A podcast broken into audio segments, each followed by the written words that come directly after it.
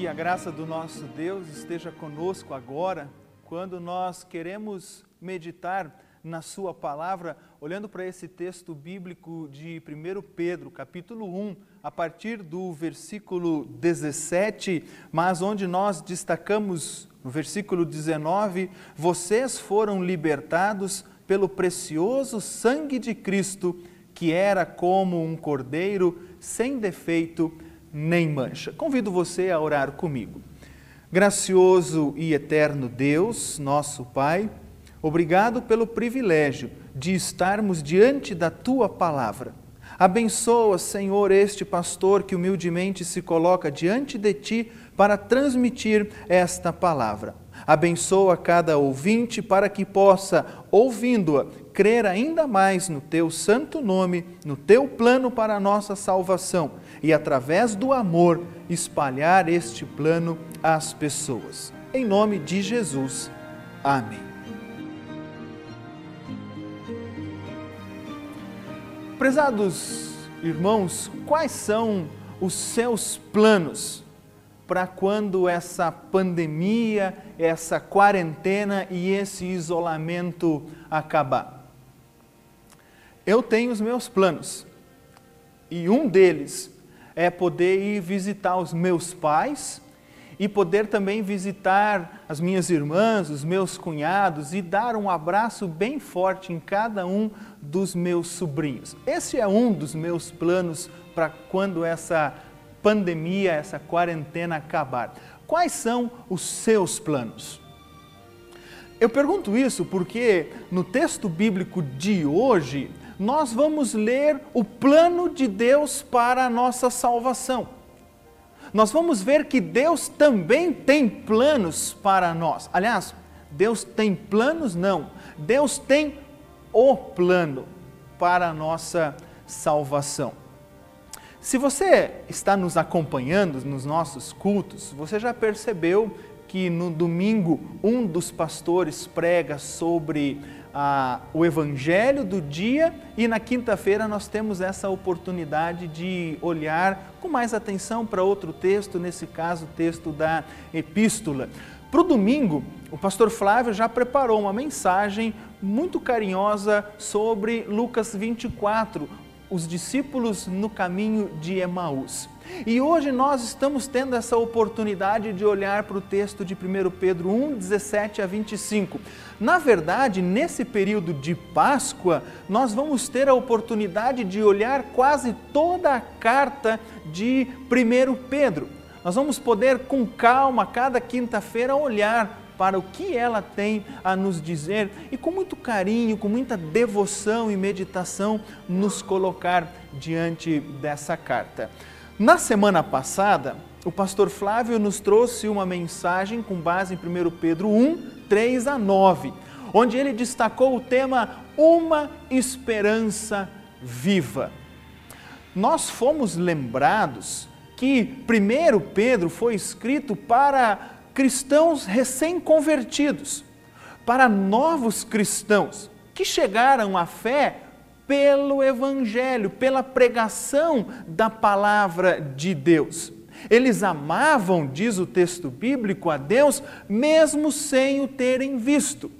Portanto, era um povo que não tinha visto a Jesus, que não tinha tido nenhuma experiência com Jesus, mas que pautava o seu, a sua confiança, a sua fé no testemunho dos apóstolos pelo Evangelho.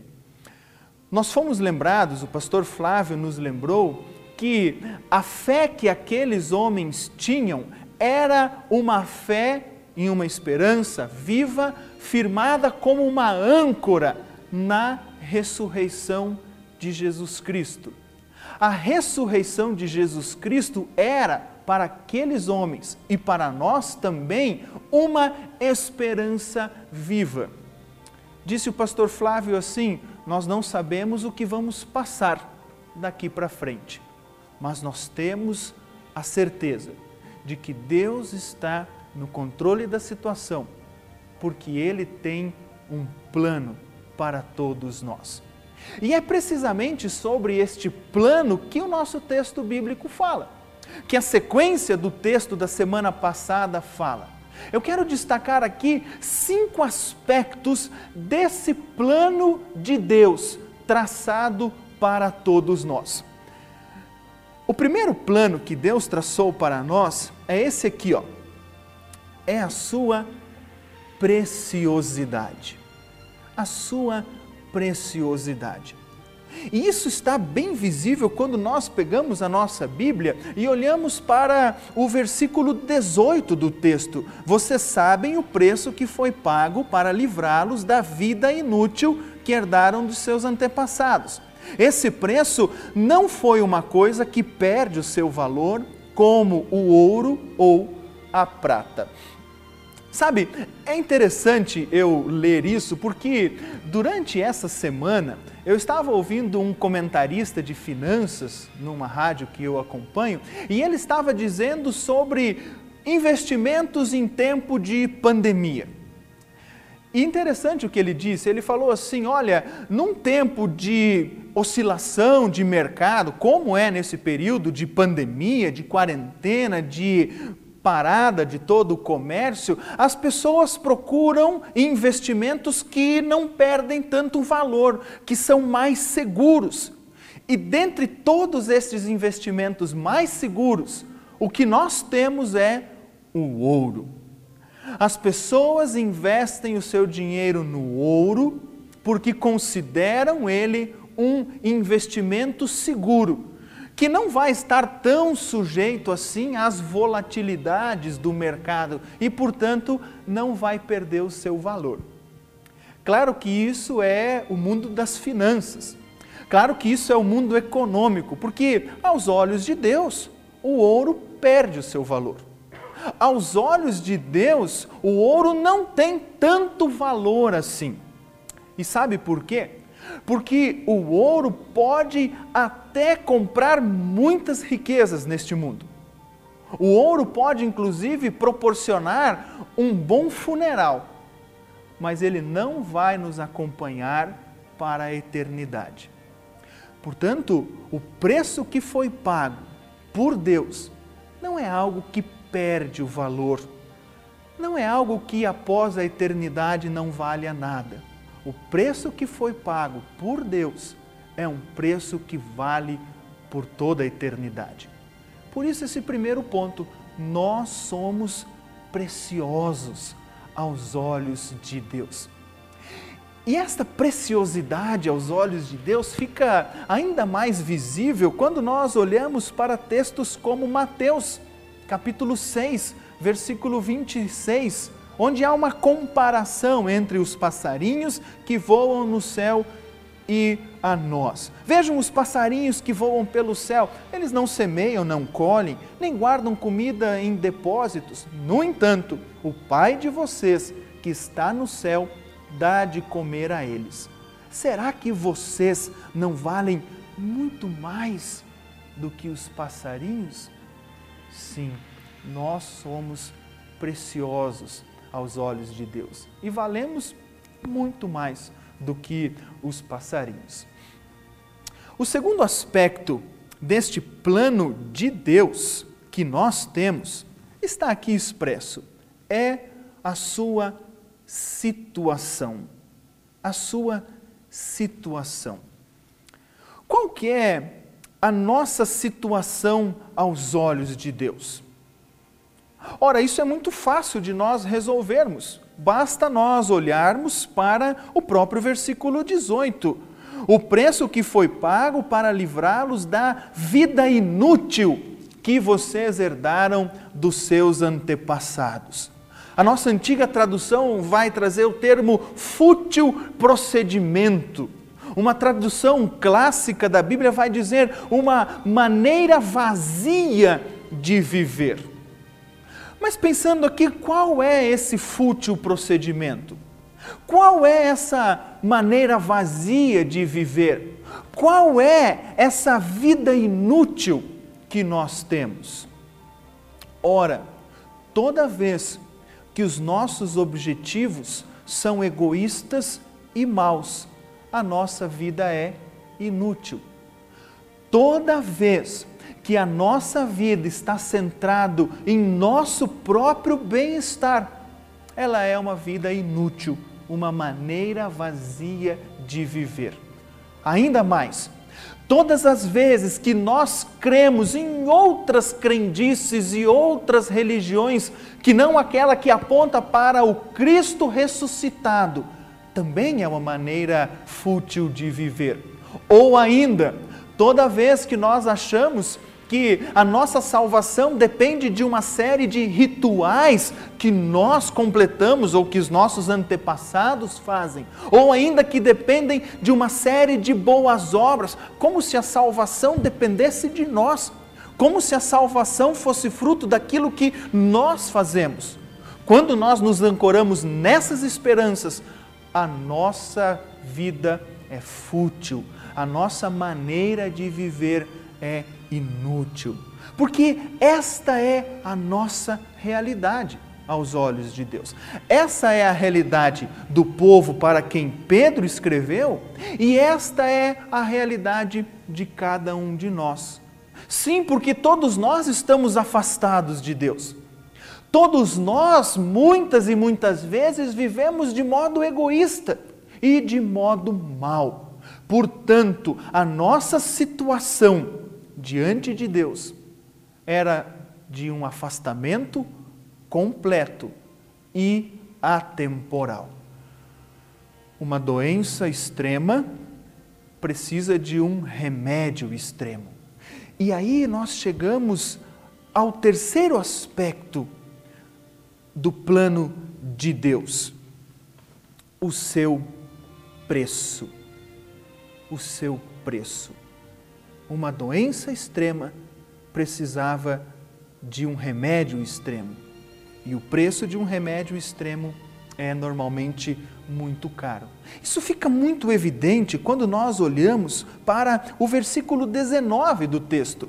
Vocês foram libertados pelo precioso sangue de Cristo, que era como um cordeiro, sem defeito nem mancha o precioso sangue de Cristo nos liberta. O preço pago não foi ouro ou prata. Ouro ou prata, naquela época, compravam a liberdade de prisioneiros ou de escravos. Ouro ou prata não compram a nossa liberdade. A nossa liberdade foi comprada por um preço altíssimo o sangue do Cordeiro, que era como o de um cordeiro sem defeito e sem mancha. É claro que isso nos remete diretamente para o Antigo Testamento. No Antigo Testamento, para perdoar pecados, era necessária, era necessária, era necessário o sacrifício de um animal. O animal era sacrificado, a sua carne e gordura eram queimadas, o sangue muitas vezes aspergido sobre o povo e dessa forma tinham perdão de pecados. Acontece que este ritual precisava ser feito sempre de novo, de novo e de novo, porque o sacrifício nunca era perfeito e nunca pagava por todos os pecados. O sacrifício de Cristo é diferente. Cristo foi entregue uma vez por todas para dar perdão de todos os pecados. Sendo assim, o seu sacrifício é total, é completo, é de uma vez por todas, não havendo mais necessidade para a nossa salvação nenhum outro sacrifício. Você consegue imaginar um remédio que você toma uma só vez e que cura sua enxaqueca para sempre? Ah, como seria bom, não é? Ou um remédio que você toma uma, uma única vez e cura aquela dor nas costas que muitos têm? Você consegue imaginar um remédio que você toma uma única vez e você nunca mais tem problema nos seus joelhos? Para aqueles que têm muita dor no joelho? O remédio da salvação de Cristo nos é dado uma vez por todas e cura toda a nossa enfermidade espiritual, cura todo o nosso pecado. Um quarto aspecto do plano de Deus é expresso nestas palavras: a sua eternidade. Eternidade.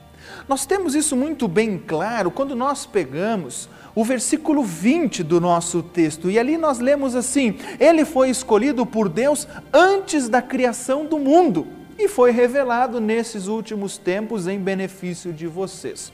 Meu irmão, minha irmã, a salvação dada por Cristo não é um plano emergencial de Deus. Não é assim que Deus criou todo mundo, estabeleceu o jardim do Éden e ali colocou Adão e Eva para morar, e quando tudo estava perfeito e pleno, Adão e Eva pecaram e Deus ficou como que, hum, puxa vida, e agora o que, que eu vou fazer? Não, o plano de Deus para a salvação de toda a humanidade estava estabelecido desde a eternidade. Tanto que Adão e Eva, quando são expulsos do paraíso, ou antes de serem expulsos do paraíso, eles ouvem a condenação dada à serpente e ali ouvem o plano de Deus. Quando Deus diz: Este te ferirá a cabeça, se referindo ao descendente da mulher, e tu lhe ferirás o calcanhar. O plano de Deus para a salvação de toda a humanidade estava estabelecido, estabelecido desde a eternidade, desde todos os tempos. Cristo, no tempo certo, desceu dos céus, se encarnou na Virgem Maria, foi feito homem para nos dar perdão de todos os nossos pecados. Esta é a onisciência de Deus. Deus, no perfeito controle de toda a situação, de toda a vida, estabeleceu um plano de salvação para toda a humanidade. Com isso, meus amados, nós chegamos ao quinto e último ponto da nossa do nosso último aspecto do plano de Deus, que é a sua parte. Isso está muito bem expresso no versículo 21. E engana-se quem pensa que a minha parte é testemunhar, é dizer aos outros sobre Jesus e sobre a salvação. Aliás, isso é muito perigoso, porque se eu afirmo que a minha parte no plano de salvação é testemunhar, ora, então eu estou colocando a minha salvação em uma obra. E não é isso.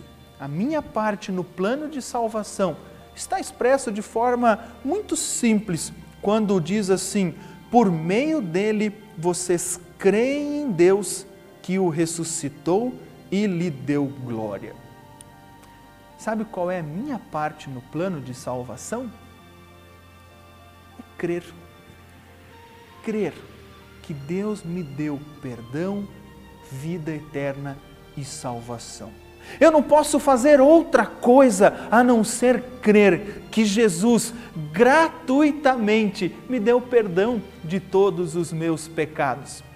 Crer em Cristo crer nas promessas que temos aqui registrado no Santo Evangelho, na Sua palavra. É isso que é a minha parte no plano de salvação. E veja você que bonito é, porque nem a fé que eu tenho é algo que brota do meu coração. O meu coração é um coração pecaminoso, afastado de Deus. Mas daí nós lemos lá em Efésios capítulo 2: Pois pela graça de Deus vocês são salvos por meio da fé. Isso não vem de vocês, mas é um presente dado por Deus. A salvação não é o resultado dos esforços de vocês. A salvação é dada por Deus através de Jesus. Eu creio que Ele me dá esta salvação gratuitamente.